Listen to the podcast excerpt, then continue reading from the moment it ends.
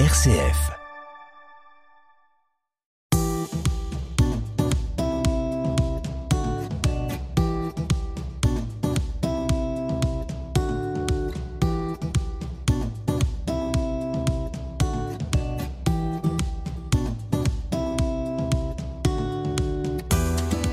Comme une conversion, c'est l'histoire d'hommes et de femmes qui, un jour, ont basculé. Basculé dans la conviction que l'avenir du monde n'était pas l'affaire des autres, que pour un monde vivable pour tous, leur vie devait changer. Leurs yeux se sont ouverts, leur conscience s'est éveillée, et ils se sont mis en route sans savoir exactement où cette bascule allait les mener. Ces hommes et ces femmes sont les héros de Comme une conversion. Comme une conversion, autoportrait du héros. Je m'appelle Stéphane Lavignotte, j'ai 52 ans, je suis grand-père d'une petite fille de 3 ans, j'ai deux filles, et je suis pasteur de l'Église protestante unie, envoyé dans un réseau qui s'appelle la Mission populaire évangélique. C'est un réseau de lieux qui sont des centres sociaux, des maisons de quartier, et actuellement je suis à la maison ouverte à, Montreuil.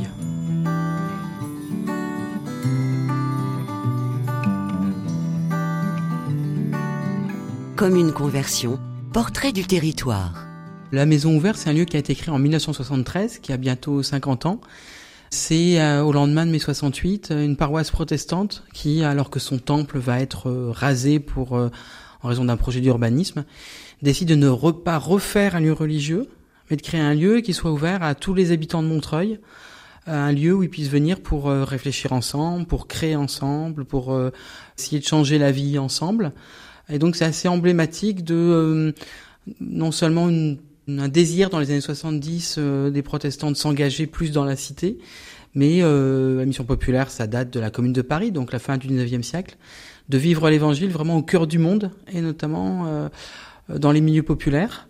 Donc c'est un lieu où il y a à la fois du social, il y a des permanences pour les droits des migrants avec la CIMAD par exemple, il y a de la culture, il y a plusieurs troupes de théâtre en résidence, une chorale, des ateliers de dessin et de peinture, donc des spectacles, hein, souvent le, le, soir, des activités politiques, c'est-à-dire qu'on fait des débats sur l'actualité, euh, souvent co-organisés avec euh, des, des, associations, et puis des activités spirituelles, avec un groupe de discussion biblique, où autour de la table, on, sur neuf personnes, doit y avoir deux protestants, puis d'autres sont croyants, pas croyants, juifs athées, euh, et plein de façons bizarres de se définir et puis euh, des marches méditatives, c'est-à-dire euh, on part d'ici, euh, on se promène dans la ville en direction générale d'un parc de Montreuil et on lit des textes, on danse, on chante, on fait des méditations. Voilà, c'est un lieu qui essaye de vivre l'évangile. L'important c'est de le vivre, c'est plutôt le vivre que l'afficher, mais je crois que quand on le vit réellement, ça se voit. Vivre l'évangile à Montreuil a une couleur particulière, une manière, une saveur particulière? Bah, il y a une double ou triple saveur, c'est-à-dire que d'abord c'est euh, une ville qui doit être communiste depuis 1920, hein, donc euh, il y a euh, des histoires particulières de relations, à la fois de proximité entre une paroisse engagée, mais qui a toujours voulu rester indépendante, qui souvent a accueilli les gens qui contestaient un peu la politique municipale, mais régulièrement on fait des choses avec la mairie, donc un rapport particulier à, à la politique, fait d'indépendance et aussi de, de faire des choses ensemble c'est la Seine-Saint-Denis, donc c'est un, un, une ville euh, à la fois populaire, alors certes beaucoup euh, qui s'embourgeoisent beaucoup, il y a beaucoup de Parisiens qui viennent acheter ici parce qu'ils peuvent plus acheter à Paris, mais euh, il y a des, on est juste à, à 100 mètres d'une grosse cité HLM. Il y a beaucoup de foyers travailleurs euh, africains et on a des relations particulières avec ces foyers avec qui on fait des choses. Et donc c'est notre façon de vivre justement, euh, que ce soit cette dimension politique la première ou cette dimension populaire, de vivre l'évangile euh, ici euh, très concrètement.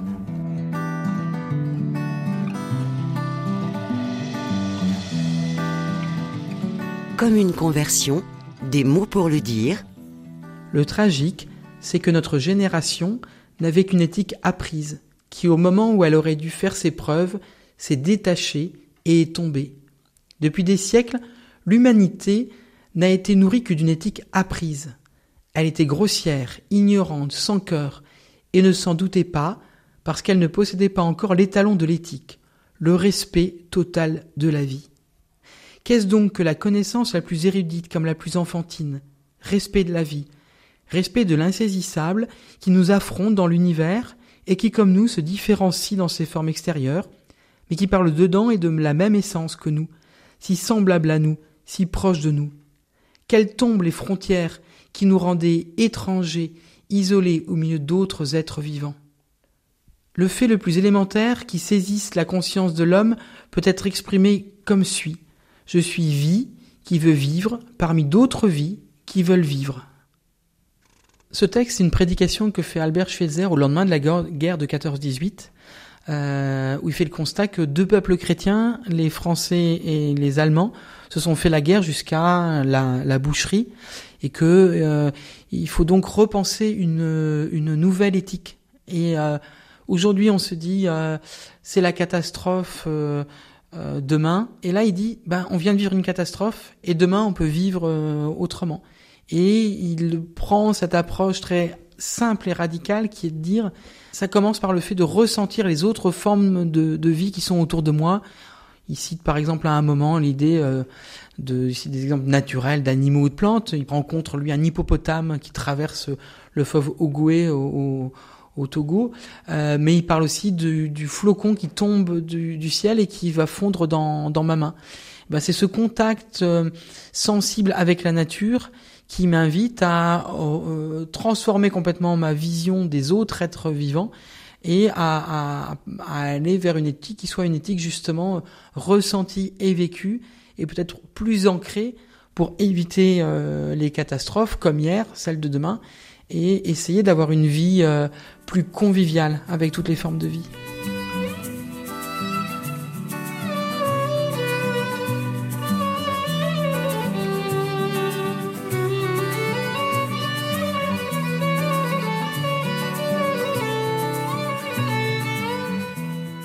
Quand j'étais petit Quand j'étais petit, j'aimais beaucoup mes vacances dans le sud-ouest où mon grand-père euh, m'amenait pêcher, me promener dans la montagne, etc. Et ça me changeait énormément de ma cité HLM de, Poitiers, euh, la ZUP des couronneries. J'allais au collège Salvador Allende, voilà, donc ça dit toute une ambiance. Mais j'aimais autant ma ZUP que la nature où m'emmenait mon grand-père.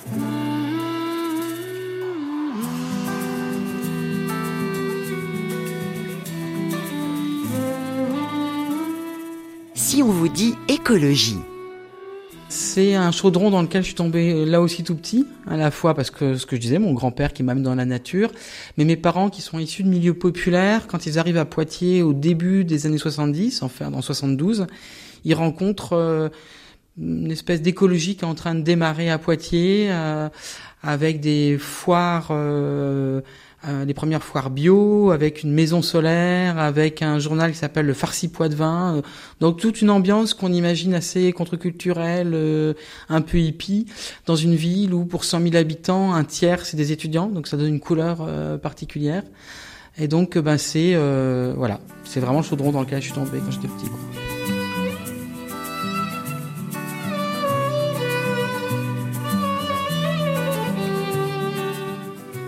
On vous dit conversion Alors conversion, c'est d'une certaine manière ce qui m'est arrivé à 30 ans, puisque euh, jusqu'à mes 27 ans, même si le grand-père dont je parlais tout à l'heure était, était, protestant, ils avaient un peu tout abandonné dans l'après 68. Euh, et euh, ben, quand j'ai 27 ans, je me pose des questions sur... On va avoir notre deuxième fille avec mon épouse. Je me pose des questions sur dans quelle histoire je vais l'inscrire, quelles valeurs je vais lui transmettre. Et puis je suis militant politique, mais un peu déçu de qu'il y ait du programme, des actions, mais un manque de fond.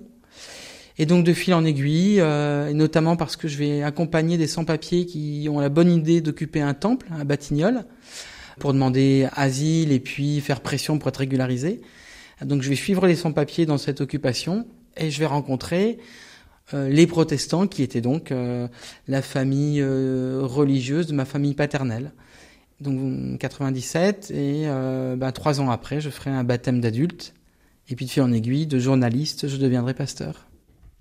Est-ce que ce mot-là de conversion, il résonne aussi avec le mot écologie? Oui, il résonne euh, beaucoup avec le mot écologie. Euh.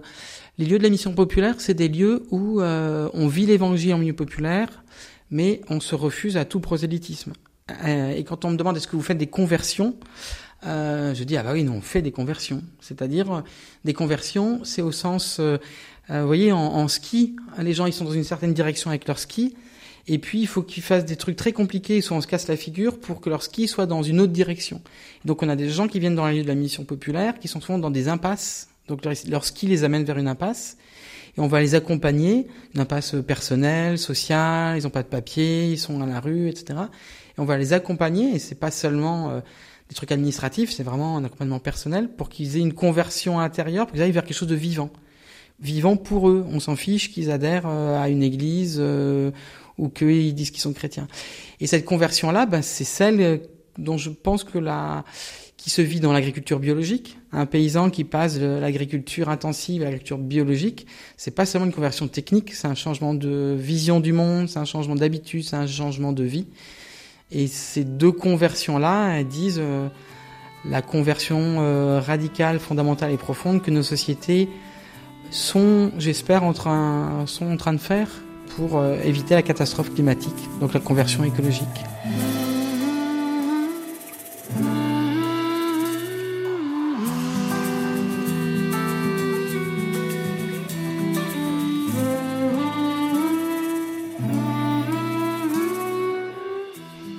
Dit commun, commune.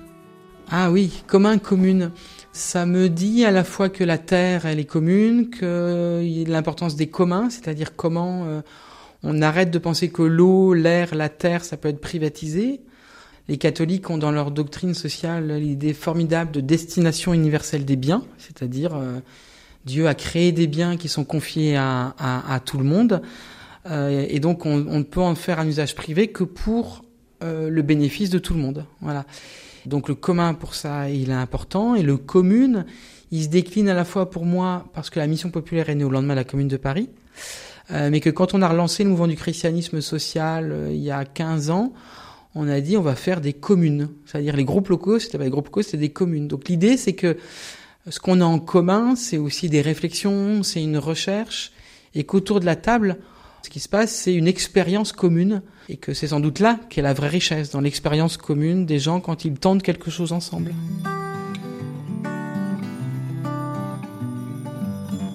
Une figure inspirante? Une figure inspirante. Alors c'est marrant parce que c'est sans doute une figure qui m'a inspiré assez tardivement finalement. Euh, euh, la première qui m'est venue en tête, c'était Jacques Ellul, théologien protestant, juriste, qui a écrit euh, des livres sur la technique où il dénonce le fait que l'homme croit qu'il maîtrise la technique et en fait il est maîtrisé par la technique, pas euh, n'importe quel objet. un vélo, ça nous maîtrise rarement. Par contre, un réseau mobile, à un moment, est-ce que c'est nous qui téléphonons, est-ce que ou est-ce que c'est le téléphone qui nous fait faire des choses? On sait, on sait plus trop. et moi, je l'aime aussi beaucoup parce que c'est vrai que c'est une figure euh, un peu contestatrice, qui ont les choses sont, les espaces lui paraissent fermés, il va essayer d'ouvrir des brèches. Voilà. Et puis au moment où j'avais dit Jacques je pensais complètement à une, figure un peu à l'opposé. Alors pas tout à fait, c'était c'était Gandhi. Bon, les deux sont vraiment dans la non-violence, dans la non-puissance. Mais autant Jacques Ellul était plutôt comme quelqu'un qui passe son temps à bousculer, à provoquer, etc. Autant Gandhi, il est beaucoup dans une non-violence, y compris de relationnel. Peut-être que je, suivant les, les moments, je me laisserai inspirer par l'un ou par l'autre. Mais justement, c'est quand on lit votre votre livre l'écologie champ de bataille théologique, ça fourmille de, de références justement, mm. plutôt théologiques pour le coup, mais pas seulement philosophiques et puis euh, politiques aussi. C'est important de puiser à plusieurs sources et d'avoir des références multiples qui euh, peuvent même être euh, contradictoires parfois. Alors je pense que de toute façon, moi, je, je ne je ne réfléchis qu'avec les autres, quoi. Alors les autres, ça peut être euh, les autres euh, dans la, à la maison ouverte pour ce qu'on fait à la maison ouverte, mais le, un des lieux emblématiques de toute paroisse protestante, c'est le groupe biblique, parce que justement, c'est euh, avec les autres qu'on va trouver encore plus de sens quand on lit la Bible. ces autres, ça peut être des autres qui sont pas, effectivement, qui sont pas vivants ou que je ne rencontrerai jamais et que je vais rencontrer à travers leurs écrits. Et c'est ça qui met en route en permanence ma ma réflexion.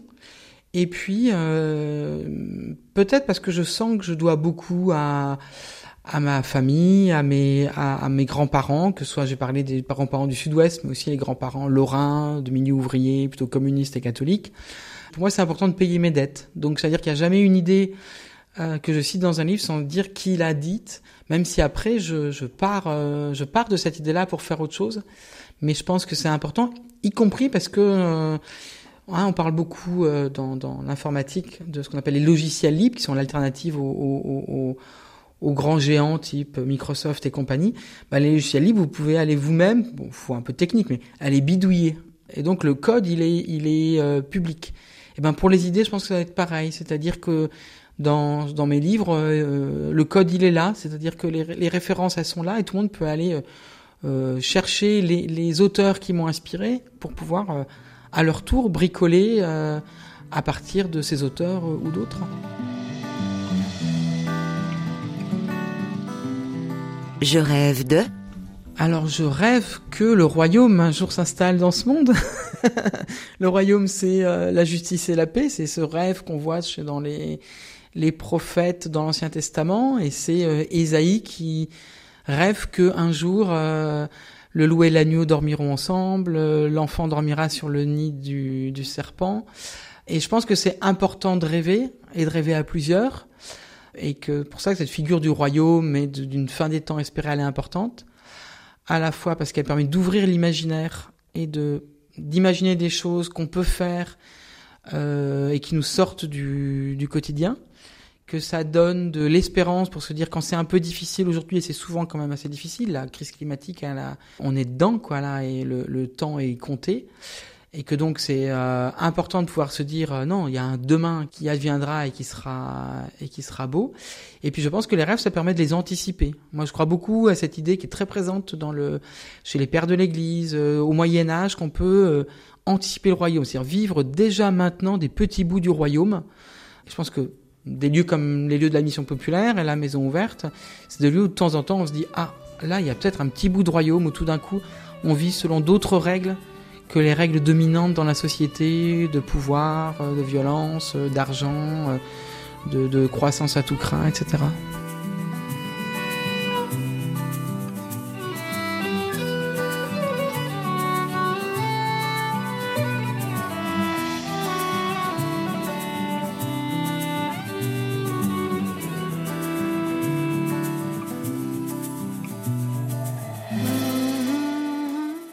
Mon pire cauchemar.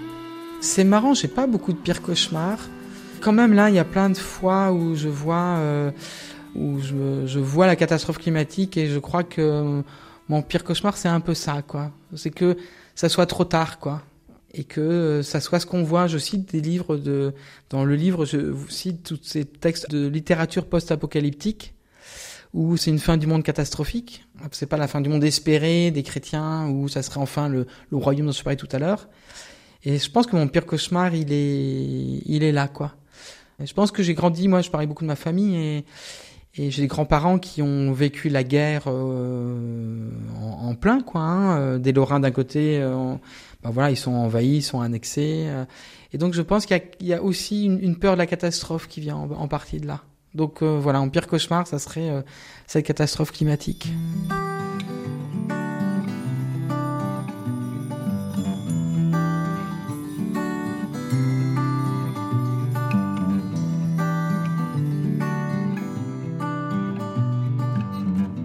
Quand je serai vieux, je suis déjà vieux, je suis grand-père, j'ai une petite fille qui a qui a trois ans. Et ben quand je serai vieux, j'espère que je serai comme mon grand-père euh, à amener mes petits enfants pour à leur tour euh, leur faire aimer la nature. Et d'ailleurs, euh, même si actuellement j'habite en banlieue dans ce qu'on appelle un paf-tard de banlieue, c'est-à-dire une, maison en banlieue avec un avec un jardin. Je promène déjà Rose dans notre petit potager à aller manger les groseilles et les framboises. Et voilà, quand je serai vieux, j'espère que ça sera encore plus ça. Comme une conversion, le récit d'un engagement pour la création.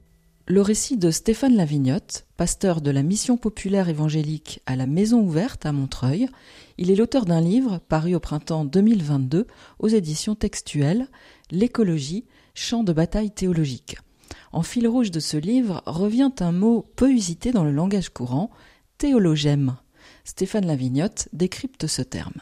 Il y aurait un synonyme assez proche qui est le, théorème, c'est-à-dire euh, c'est euh, le théorème, on voit bien le théorème d'Archimède, c'est-à-dire c'est à un moment on fait une hypothèse scientifique Et, cette hypothèse, on voit ce qu'elle change dans, dans la réalité.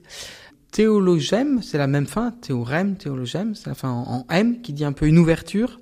C'est l'idée qu'il y a des concepts, enfin que la réalité peut s'expliquer, nos visions du monde peuvent s'expliquer par des concepts théologiques qui sont un peu sous-jacents. Pour donner un exemple, pendant longtemps, les gens ont une conception du temps qui était une conception cyclique.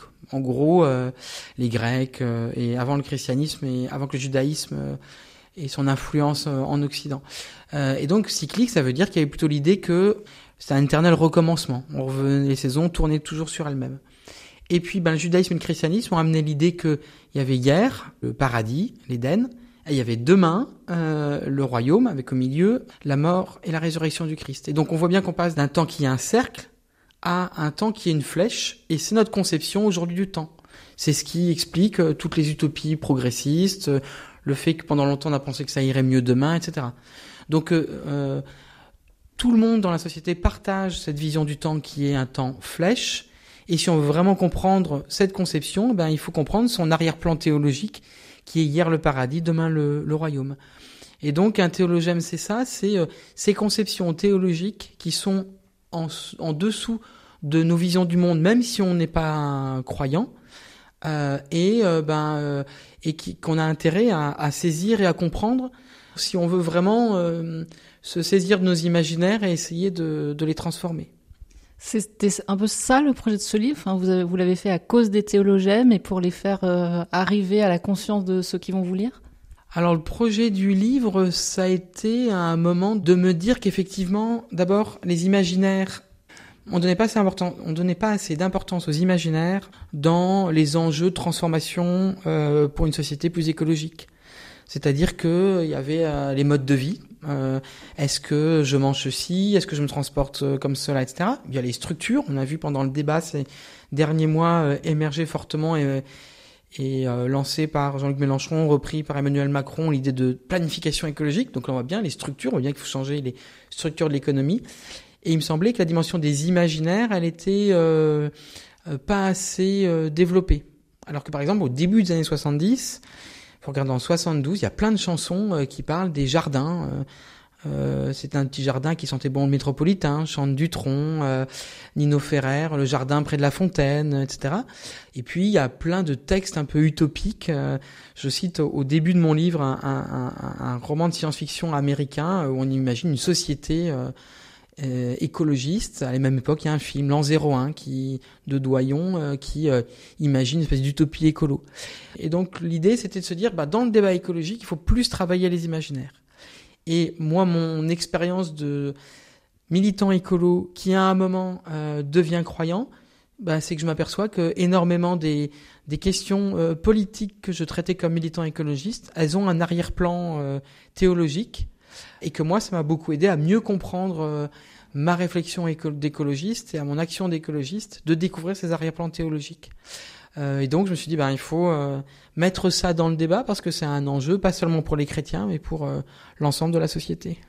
Mais c'est étonnant que vous disiez que, euh, je sais plus comment vous l'avez formulé, mais on se soucie beaucoup moins aujourd'hui de, des imaginaires, et pourtant c'est quelque chose qu'on entend tout le temps euh, de la part des, écologistes notamment, de la part des des jeunes militants qui veulent créer un nouvel imaginaire. Pourquoi ça vous laisse insatisfait en fait? Alors ça me laisse insatisfait parce que peut-être c'est juste le début, c'est-à-dire que c'est un nouveau début.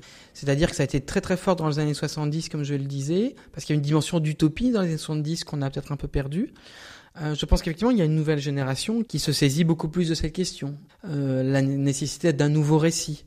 Pourtant, on sent bien, et c'est logique, que cette génération, elle est coincée entre une angoisse qui est que euh, euh c'est sa génération qui euh, va subir la crise climatique en plein et que peut-être angoissée par ce futur, elle a du mal à réellement produire cet imaginaire. Alors ce qui est intéressant, c'est que justement elle le produit notamment en allant chercher d'autres ressources et beaucoup de ressources issues du chamanisme, issues de ce qu'on appelle par exemple l'éco-psychologie avec Johanna Massi qui s'ancre, euh, qui est quelqu'un d'origine protestante, mais euh, qui s'est ancré dans le, le, bouddhisme.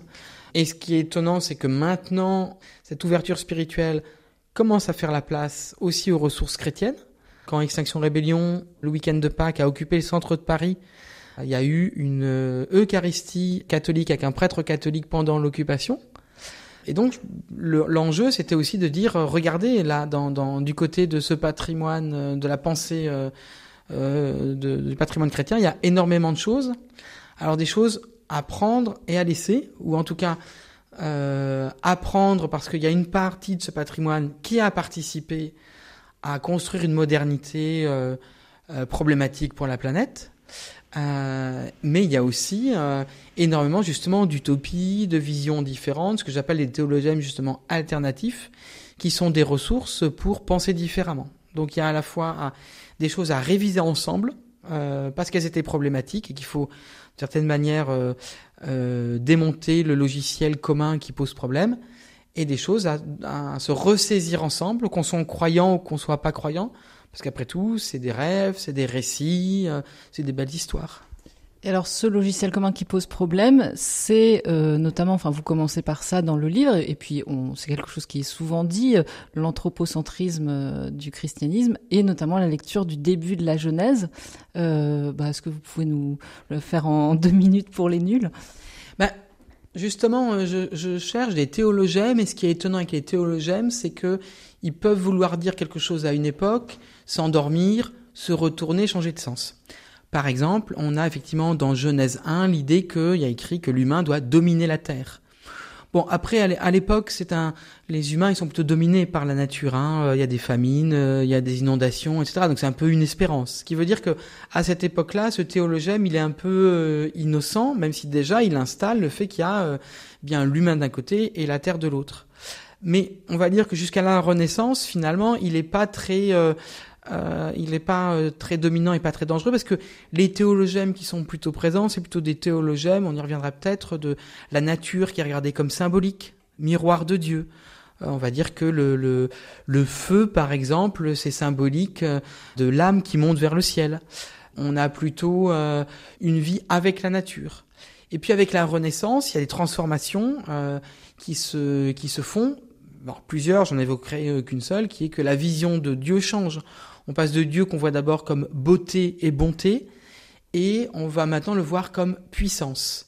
Et à partir du moment où on le voit comme volonté et comme euh, puissance, l'humain va vouloir euh, lui-même être puissance à, la suite de Dieu.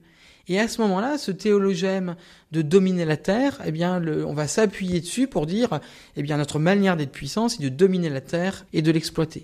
Et donc, euh, vont à ce moment-là et ça va préparer la modernité et l'industrie, etc., etc. Réellement se développer l'idée que euh, il y a une séparation de l'humain et de la nature, euh, que l'humain est, est, au centre et que la nature est à son service. Euh, on va relire le texte de Noé, qui est pourtant un texte magnifique de on met tous les animaux, même les plus inutiles, même les plus embêtants comme le moustique, dans la même arche. Quel bel, bel exemple de cohabitation.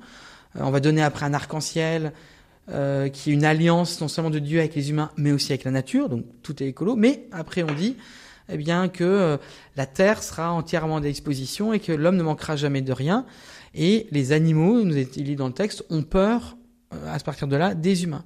Et donc là, à la Renaissance, on va laisser de côté toute la partie arc-en-ciel, euh, vie collective dans l'arche entre les animaux et les humains, pour ne voir que la partie où la nature devient à disposition. Ces théologèmes, finalement, ils vont se retourner à travers le temps. Et, l'idée, c'est que ben, des théologèmes qui aujourd'hui sont dominants, type la croissance, enfin voilà, la, l'avenir et le temps flèche vers le royaume serait forcément la croissance ou euh, la séparation de l'humain et de la nature. Ben, l'idée, c'est qu'ils peuvent se retourner aujourd'hui en des choses plutôt favorables à une relation de convivialité entre l'humain et la nature. Sacré géranium. Tu sens bon la terre et toi aussi l'anémone. Tulipe, je te préfère. Puis de toute façon, vous sentez tout bon. Vous êtes toutes belles, mesdamoiselles. Mmh, ah, ce qu'on est bien dans ce jardin, loin des engins. Pas besoin de sous pour être bien, pas besoin de vin pour être sous. Les poules et le coq. Ce conte fleurette, c'est vrai qu'il est seul. Ce lapin, je crois que ça l'embête. Dis-toi le chien, je ne te prive de rien. Remue donc ta queue, fais-moi tes beaux yeux. Ah, ce qu'on est bien dans ces jardins, loin des engins.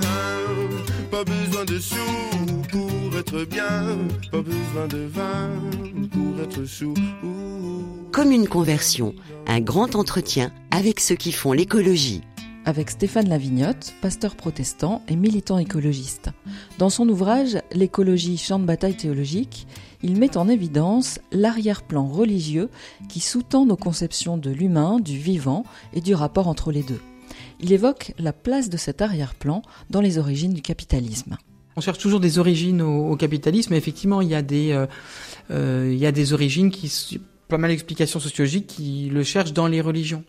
Alors notamment, un des éléments, c'est typiquement un théologème qui va se retourner, c'est-à-dire l'ascétisme. L'ascétisme, c'est je consomme pas beaucoup, euh, j'ai une vie sobre, etc.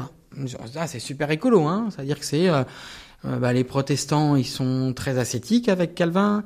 Les moines, ils ont une vie ascétique. Il y a tout un mouvement au XVIe siècle qu'on appelle la via moderna, où les élites des villes veulent avoir cette vie ascétique. Jusque là, tout va bien. Mais la question, c'est que quand vous économisez parce que vous consommez peu, si en même temps vous avez euh, une, une l'idée que pour réellement remplir la mission que Dieu vous a donnée sur Terre, il faut travailler, c'est là qu'il y a deux choses qui sont a priori euh, vertueuses, l'ascétisme et puis la création. Eh bien les deux, quand elles se connectent, on a deux théologèmes positifs qui deviennent un théologème négatif, puisque ce que j'économise dans ma vie ascétique, je l'investis dans mon travail, et donc, ça va donner naissance à de plus en plus de production, donc de la croissance, une recherche d'efficacité euh, pour euh, que mon œuvre soit encore plus efficace puisque c'est rendre hommage à Dieu, etc., etc. Et voilà. Et ça, c'est une des explications euh, de la naissance du, capitalisme. Et c'est pour ça qu'on a pu, quelqu'un comme Max Weber a pu dire que l'éthique du protestantisme avait rencontré l'esprit du capitalisme, par exemple. Voilà, par exemple, une des sources religieuse d'un capitalisme qui en plus est un capitalisme productiviste, euh, c'est-à-dire euh, toujours produire plus, quelles que soient les conséquences pour la nature.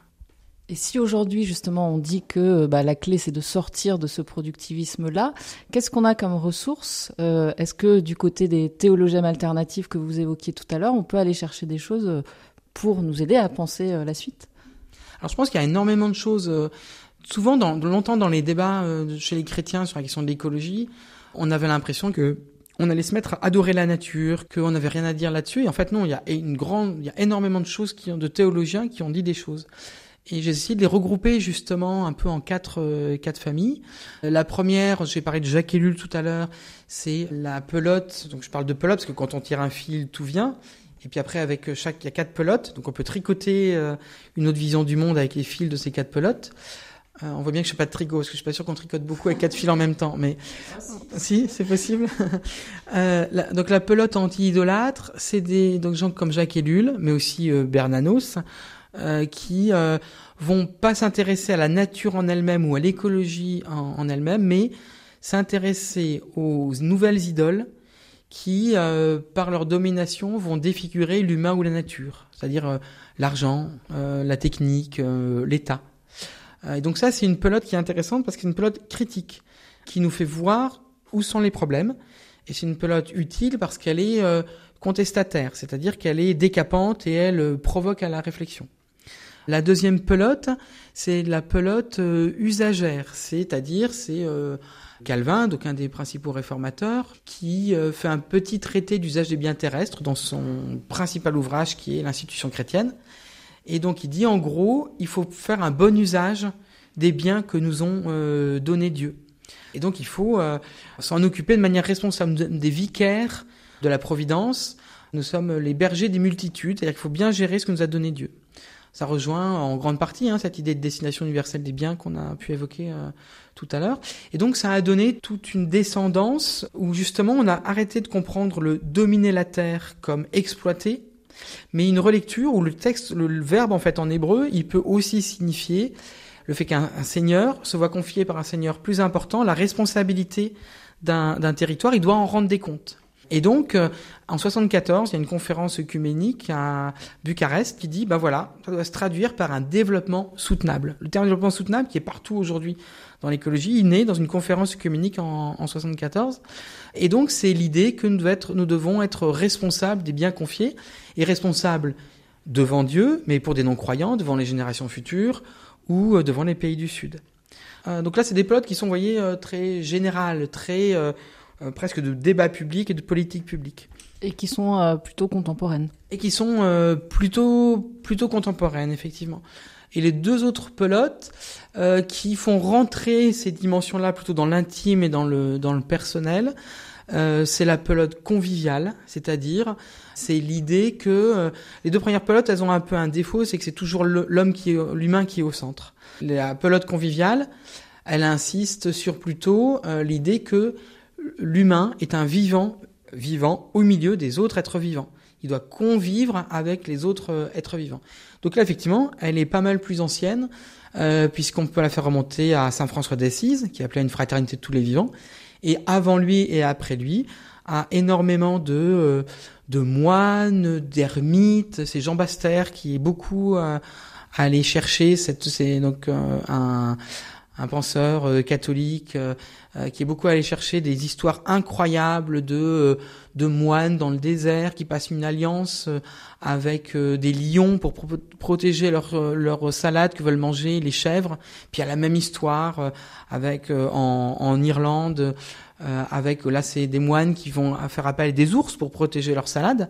Donc ça, ça invite à la question de comment nous vivons avec les autres êtres vivants. Et puis la dernière pelote, c'est celle que j'ai appelée ruminante, là en référence à, Calvin, qui est pas seulement un être euh, très euh, rigoriste et euh, ascète qui nous dit soyez responsables et gérez bien les choses, ce qui est utile, mais qui invite aussi à, il dit, si Dieu a créé les fleurs, et si elles sont aussi bonnes et si elles sont aussi belles, c'est pas pour qu'on se contente de les regarder en passant, c'est pour qu'on les renifle et qu'on rumine le spectacle de la nature. Et donc là, il y a plein d'auteurs, Albert Schweitzer, euh, Henri David Thoreau au XIXe siècle, euh, je parlais des Lules et de Charbonneau quand ils vont se promener dans les Pyrénées, où là, on est invité à quelque chose de plus méditatif, de plus rencontrer la nature de manière euh, sensuelle pour euh, la saisir dans son adversité, dans sa différence, dans ce qu'elle nous fait. et je crois que c'est quatre pelotes, elles fonctionnent ensemble, elles se, elles se complètent pour tricoter justement un, un autre, un autre imaginaire. Alors en vous écoutant, je pense qu'on peut se dire euh, différentes choses. D'une part, se dire bah, j'ai bien envie d'aller lire euh, le livre parce que il a l'air euh, d'être un, une bonne synthèse de, de, plein de choses et finalement voilà de donner du, du, grain à moudre. On peut même déjà avoir envie d'aller lire tous ces auteurs dont vous parlez, se dire il y a un continent qui s'ouvre, c'est formidable. Mais on peut se dire aussi moi je suis pas un intello, lire j'aime pas trop et en même temps tout ça m'intéresse. Qu'est-ce que vous diriez à cette dernière catégorie de gens? Comment ils peuvent prendre leur part à ce travail autour de l'imaginaire et peut-être avec cet angle particulier de la théologie, sans forcément être des gens qui lisent euh, plus que ça?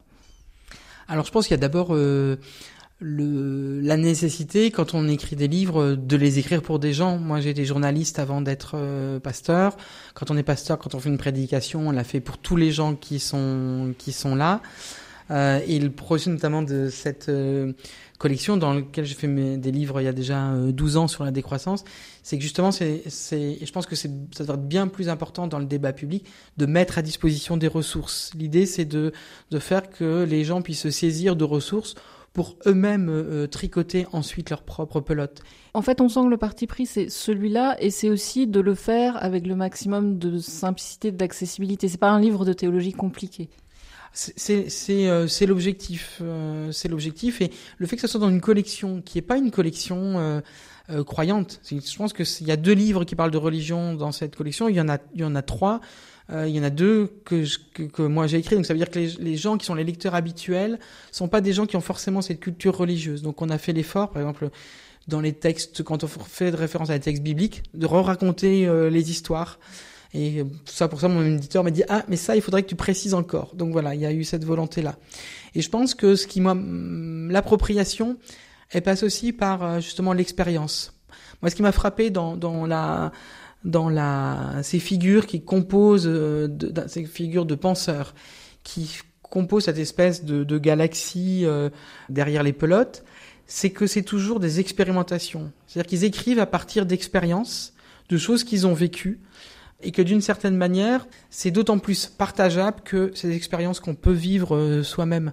À la Maison Ouverte, on a fait depuis euh, deux ans maintenant des marches méditatives, c'est-à-dire qu'on part d'ici et on se promène dans la rue, euh, dans les parcs, pour refaire contact. Et c'est complètement une expérience de, de, rumination, par exemple. Et je pense que ces idées, elles peuvent se, se partager elles peuvent, je pense, aussi changer nos visions du monde parce qu'elles vont avec euh, une, une, expérimentation. Donc, d'une certaine manière, euh, il y a une dimension euh, intellectuelle un peu de faire l'inventaire de ce qui va pas, mais il y a une dimension qui pourrait presque être une dimension de, de pratique, de se dire, bah tiens, si Jacques et lui, allait lui dans les montagnes des Pyrénées, mais moi, qu'est-ce qui se passe si je vais au bout de la rue?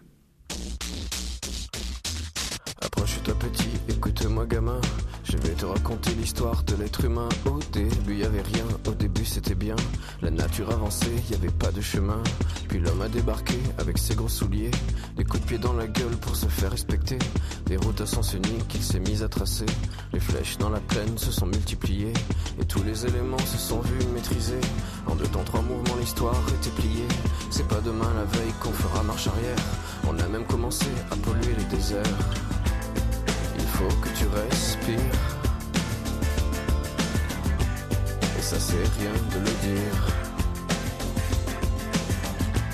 Tu vas pas mourir de rire. Et c'est pas rien de le dire. D'ici quelques années, on aura bouffé la feuille. Et tes petits-enfants, ils n'auront plus qu'un œil. En plein milieu du front, ils te demanderont Pourquoi toi t'en as deux, tu passeras pour un con. Ils te diront comment t'as pu laisser faire ça. T'auras beau te défendre, leur expliquer tout bas. C'est pas ma faute à moi, c'est la faute aux anciens. Mais y aura plus personne pour te laver les mains. Tu leur raconteras l'époque où tu pouvais manger des fruits dans l'herbe, allonger dans les prés. Y avait des animaux partout dans la forêt. Au début du printemps, les oiseaux revenaient il faut que tu respires. Et ça c'est rien de le dire. Tu vas pas mourir de rire. Et c'est pas rien de le dire. Il faut que tu respires. C'est demain que tout empire. tu vas pas mourir de rire. C'est pas rien de le dire. Le pire dans cette histoire, c'est qu'on est des esclaves, quelque part assassins ici, bien incapables de regarder les arbres sans se sentir coupables, à moitié défroqués, 100% misérables. Alors voilà petite histoire de l'être humain, c'est pas joli joli et je connais pas la fin. T'es pas né dans un chou, mais plutôt dans un trou, qu'on remplit tous les jours comme une fosse à purin. Faut que tu respires. Comme une conversion quand l'écologie change une vie. Et ça rien de le dire. La vie de Stéphane Lavignotte, qui, avant de vivre une conversion au protestantisme dont il est issu par sa famille et de devenir pasteur, a été journaliste. Il évoque le rôle des médias face à l'urgence écologique. Je pense que les médias jouent un vrai rôle euh, d'alerte. Ça, c'est clair que sans les médias et sans les scientifiques, euh, les gens ne seraient pas aussi au courant. Je pense que les médias, comme l'ensemble de la création, ils nous, nous manquons de peut-être de récits, de chansons, de, de, choses qui sont de l'ordre de... C'est euh, Félix Guattari qui parlait de ritournelles, de choses qui, parce que elles, nous, elles, tombent dans, elles dans nos têtes, nous font penser différemment. Je pense que c'est pas... On a fait, euh, là, pour un hors-série du Nouvel Obs qui, qui paraît là en juin, une liste, alors on n'a retenu que 10, mais euh, des chansons écolo. Ce qui est frappant, c'est que les périodes où il y a le plus de mobilisation écologie, c'est les périodes où il y a le plus de chansons. Comme par hasard, la période où, euh, où il y a le moins de chansons, c'est les années 90, qui est ce qu'on appelle la décennie perdue, c'est-à-dire ce moment où il y a un creux militant, où même les églises, je pense aux églises protestantes qui étaient en, avance, ralentissent sur l'engagement, etc. Donc je pense que euh, le rôle des médias, ça pourrait être que des plus de, chansons nous, emmènent vers d'autres imaginaires euh, euh écologiques et qu'on les entende plus, que peut-être euh, il y ait plus. Moi, j'adore les, fictions radiophoniques. Je crois que ça plaît à beaucoup de gens. Est-ce que est-ce qu'il pourrait y avoir des utopies qui nous soient davantage racontées? Mais c'est aussi des utopies. Il y en a qui les vivent tous les jours. Je crois que tous ces reportages qu'on peut entendre où on nous raconte des gens qui déjà vivent autrement, ça, ça ouvre aussi les, les imaginaires. Ensuite, il y aurait quelque chose mais qui est plus difficile, c'est que aujourd'hui les médias et notamment les grandes chaînes d'information privées, c'est des robinets à publicité et donc des robinets à déverser un autre imaginaire, un imaginaire qui est celui de la consommation, de la production, euh, qui est celui au contraire qui est une catastrophe pour la planète. Et donc là, je pense que c'est plutôt une question de régulation des médias qui serait nécessaire. Même question pour euh, les églises, ou, même si on, dit plus largement les religions. Qu'est-ce que vous, vous attendriez des, religions, peut-être en, en tant qu'institution, mais, mais pas seulement, dans la recréation d'imaginaire? Alors c'est vrai qu'elles sont beaucoup engagées hein, là aujourd'hui depuis un certain temps, depuis la COP 21 et puis depuis la date aussi. Euh, euh, donc comme institution, il y a à la fois ce qu'elles font déjà, ce qu'elles pourraient faire plus en termes de, de plaidoyer pour peser sur les, sur les pouvoirs publics, désinvestir elles-mêmes et pousser à désinvestir du, du pétrole, des énergies euh, fossiles. C'est un débat aujourd'hui, euh, je crois, qui est très présent dans la question de l'Église catholique. C'est un débat qui, qui fait débat au sein des évêques sur est-ce que cet investissement se fera ou pas. Il s'est fait dans certains pays, je crois. C'est en Nouvelle-Zélande, il me semble. Ah, il s'est fait euh, en Nouvelle-Zélande, il se fait en Suède depuis assez longtemps. Il y a plein d'églises qui ont vraiment pris ça à bras le corps. L'Église anglicane a fait ça aussi. Donc, ce mouvement, j'espère que les églises en France vont le, vont le suivre et qu'elles poursuivent aussi leur pression sur les, les, les pouvoirs publics. Ensuite, je pense qu'il y a euh, justement une dimension d'imaginaire où nous avons la chance d'avoir énormément de récits, de récits bibliques, de récits euh, dans la tradition. Je parlais de ces moines euh, et de ces ermites. Et, et ça, je pense que c'est des, des, histoires à raconter et à se raconter. Qu'on a un autre patrimoine, c'est que la liturgie, peut-être que c'est pas obligé de se vivre uniquement à l'intérieur et dans et dans les églises. mais moi, j'ai souvenir d'un magnifique petit pardon donc catholique en Bretagne à, à Codan, près de Lorient, où euh, j'ai suivi euh, un comme protestant, j'ai suivi une procession mariale qui allait jusqu'à une une, une source où il y avait tout un truc autour de la source. Alors je pense que ça aurait fait hurler beaucoup de mes de, de mes condisciples protestants, mais euh, euh, c'était fait justement avec une mise en contact avec la nature qui, à mon avis, ouvrait énormément les, les imaginaires. Et donc je pense qu'il y a plein plein de choses à faire à partir de ce que les églises sont déjà. Est-ce que l'exemple que vous citez là illustre pas aussi complètement autre chose qui est la manière dont peuvent se croiser des théologèmes pour le coup euh, d'origine euh, chrétienne et puis là euh, antérieure d'origine euh, païenne et celtique en l'occurrence? Je pense que de toute façon les humains ils sont toujours posés la question de le rapport entre eux, les autres êtres vivants autour d'eux et, Dieu et qu'ils ont tous fait cette expérience de se dire de regarder la nature, de regarder sa beauté, sa profondeur, de regarder l'immensité d'un paysage et de sentir quelque chose. Et je crois que euh, la difficulté, c'est bien sûr euh, l'exemple de la de la, la, source que je donnais, c'est que pour un chrétien, euh, Calvin dit euh, que c'est une idée diabolique de penser qu'il pourrait y avoir la présence de Dieu dans les abeilles ou dans la nature. Mais il dit, mais oui, mais en même temps, c'est miroir de Dieu. Donc, je pense qu'il y a un ressenti d'un sacré qu'on croise dans la nature et qu'on croise quand on est un, un celte du euh, troisième siècle et puis euh, un chrétien euh, aujourd'hui. Et que moi, je, je, le dis un peu dans, dans le texte, des gens comme Henri David Thoreau ou Emerson, ils suspendent la question de où est le sacré. Ils se disent juste, je ressens du sacré, je sens qu'il se passe quelque chose, et donc je, je fais place à mon ressenti, et ça me met en situation de responsabilité. Et donc, je pense qu'on n'a pas besoin de trancher cette question-là pour se dire que là, il se passe quelque chose et se mettre à, l'écoute de ce que nous ressentons et de ce qui se passe et comment ça nous met en, en lien avec euh, plus grand que nous, euh, différent de nous, euh, plus large que nous. Vous dites aussi, plutôt au début du livre, vous, expliquez comment le christianisme, à un moment, a désacralisé complètement la nature. Oui, le christianisme a désacralisé la nature, par exemple. Il y a un épisode fameux de quelqu'un qui va évangéliser la région des Frisons, donc c'est en gros vers le Danemark, Saint Boniface, je crois, qui va couper les chaînes sacrées, par exemple. Mais dans un second temps, ben, les, sources qui étaient les sources celtiques, elles deviennent des lieux d'apparition mariale, elles se retrouvent euh, bénies. Puis après, le protestantisme va dire, oulala, euh, tout, ce, tout ce catholicisme, il est un peu idolâtre. Et donc, il va y avoir le même mouvement de désacralisation. Euh, mais après, Calvin lui-même va dire, bah non, euh, c'est miroir de Dieu. Donc on a un espèce de d'aller-retour et que peut-être euh, il faut le prendre dans son aller-retour et dans son balancement, c'est-à-dire comment ne pas remplacer, par exemple aujourd'hui, l'idolâtrie de la technique ou de l'argent par une nouvelle idolâtrie de la nature, mais se poser la question euh, euh, en même temps de Qu'est-ce que je partage avec le reste de la nature? Et par exemple, la réponse qui euh, vaudra à Saint François d'Assise quand même d'être oublié un certain temps, c'est que il a le sentiment que s'il y a une fraternité de tous les vivants, c'est que nous partageons une psyché commune, nous partageons une, âme commune, nous partageons quelque chose de commun qui est d'ordre de, l'intériorité. Et là non plus, on pourra jamais dire ce que c'est exactement, mais on peut essayer en tout cas de le ressentir.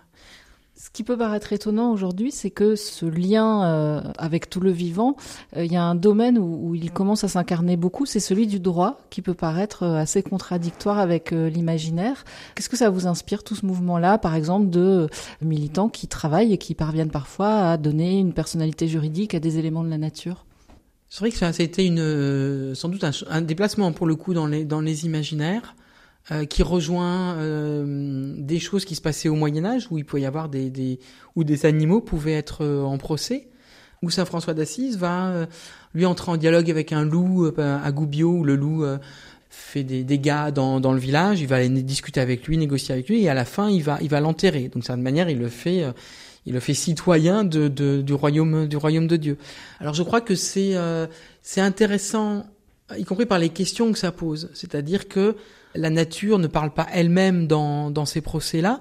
Donc forcément, nous sommes amenés à faire parler la, la, la nature. Il y a toujours le risque d'un espèce euh, d'anthropocentrisme. À un moment, euh, euh, dans le texte, je parle de Charbonneau qui critique justement le risque de toujours faire parler la nature et qu'à la fin ce soit l'homme qui parle. Euh, maintenant, euh, c'est souvent fait avec une certaine prudence, c'est-à-dire je pense à des, auteurs qui récemment disaient la question elle est moins de faire parler la nature que euh, de parler à partir de ce que la nature nous fait et de ce que nous faisons à, à la nature. Euh, et que ça va être effectivement dans une situation euh, de conflit sur euh, un pont ou un barrage sur la Loire, par exemple, de faire valoir les intérêts du fleuve et des habitants du fleuve dans, un débat. Euh, donc je pense que c'est intéressant parce que ça fait, ça rend présent euh, ce que Paul Ricoeur appelle le tiers absent, qui peut être la nature, qui peut être les pays du Sud ou les générations futures, qui sont celles qui vont subir euh, le, le tort. Et puis c'est intéressant en ce que ça oblige justement à penser peut-être différemment qui sont les personnes présentes dans le dans le débat et à, à, faire que la communauté, qui est la communauté pour laquelle nous cherchons euh, un bien commun, elle soit, elle soit encore plus large.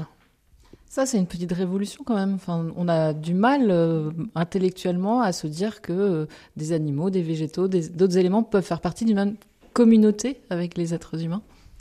Ben, c'est une révolution euh, qui revient sans doute à, à quelque chose qui a été euh, dominant euh, peut-être dans, dans, au moins dans l'Occident jusque quasiment à la, au XIVe siècle.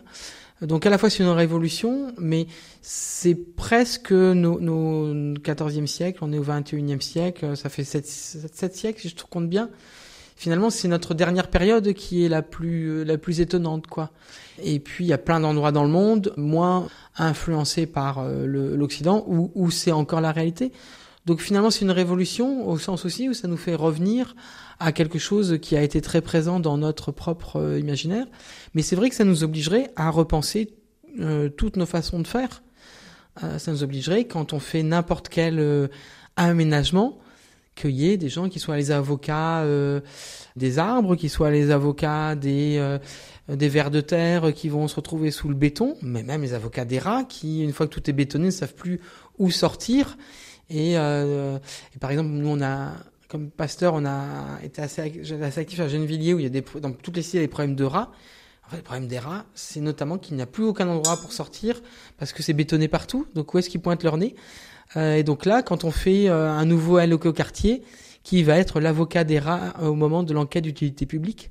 Oui, oui, ça pourrait. Et en plus, il y a quelque chose d'un peu, je dirais presque un peu amusant dans cette histoire-là. Et, et, c'est intéressant aussi dans ce que ça ouvre euh, peut-être quelque chose justement de beaucoup plus pluraliste dans la société. Il faut que tu respires. Et ça c'est rien de le dire. Tu vas pas mourir de rire. Comme une conversion, épilogue. Et c'est pas rien de le dire. On est en 2040, ici, dans, dans cette pièce, enfin, en tout cas à la maison ouverte. À quoi ressemble euh, cette maison? À quoi ressemble ce qui nous entoure? À quoi ressemble votre vie? À quoi ressemble le monde? Alors je vais faire l'hypothèse qu'en 2040, euh, nous avons euh, réussi à bifurquer. En tout cas, à la maison ouverte, on aura essayé, puisqu'on a des projets de travaux. Alors, faut trouver euh, les 600 000 euros qui permettent les travaux. C'est pas une, c'est une paille.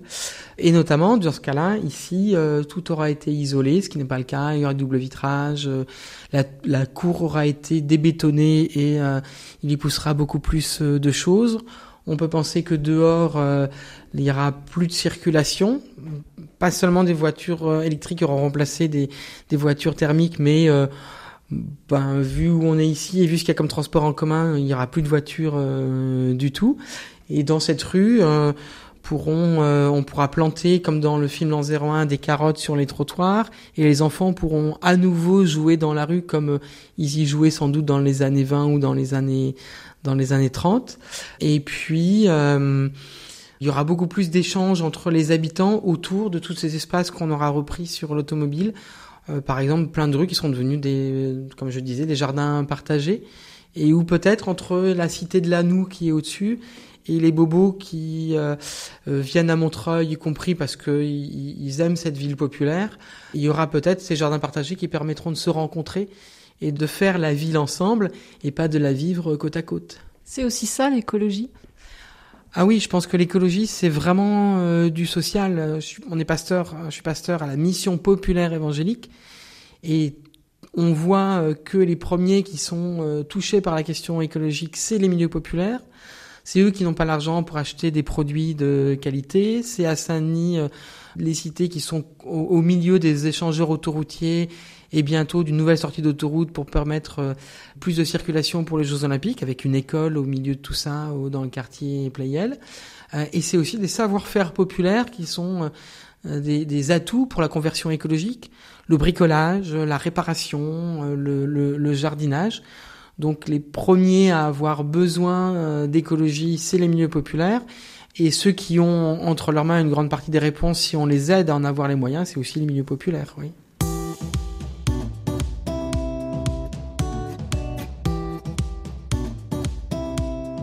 L'écologie, champ de bataille théologique de Stéphane Lavignotte est paru aux éditions textuelles dans la collection Petite encyclopédie critique. Côté musique, Stéphane Lavignotte avait choisi Sacré Géranium de Dick Hanegard et Respire de Mickey 3D. Merci à Philippe Faure pour le mixage.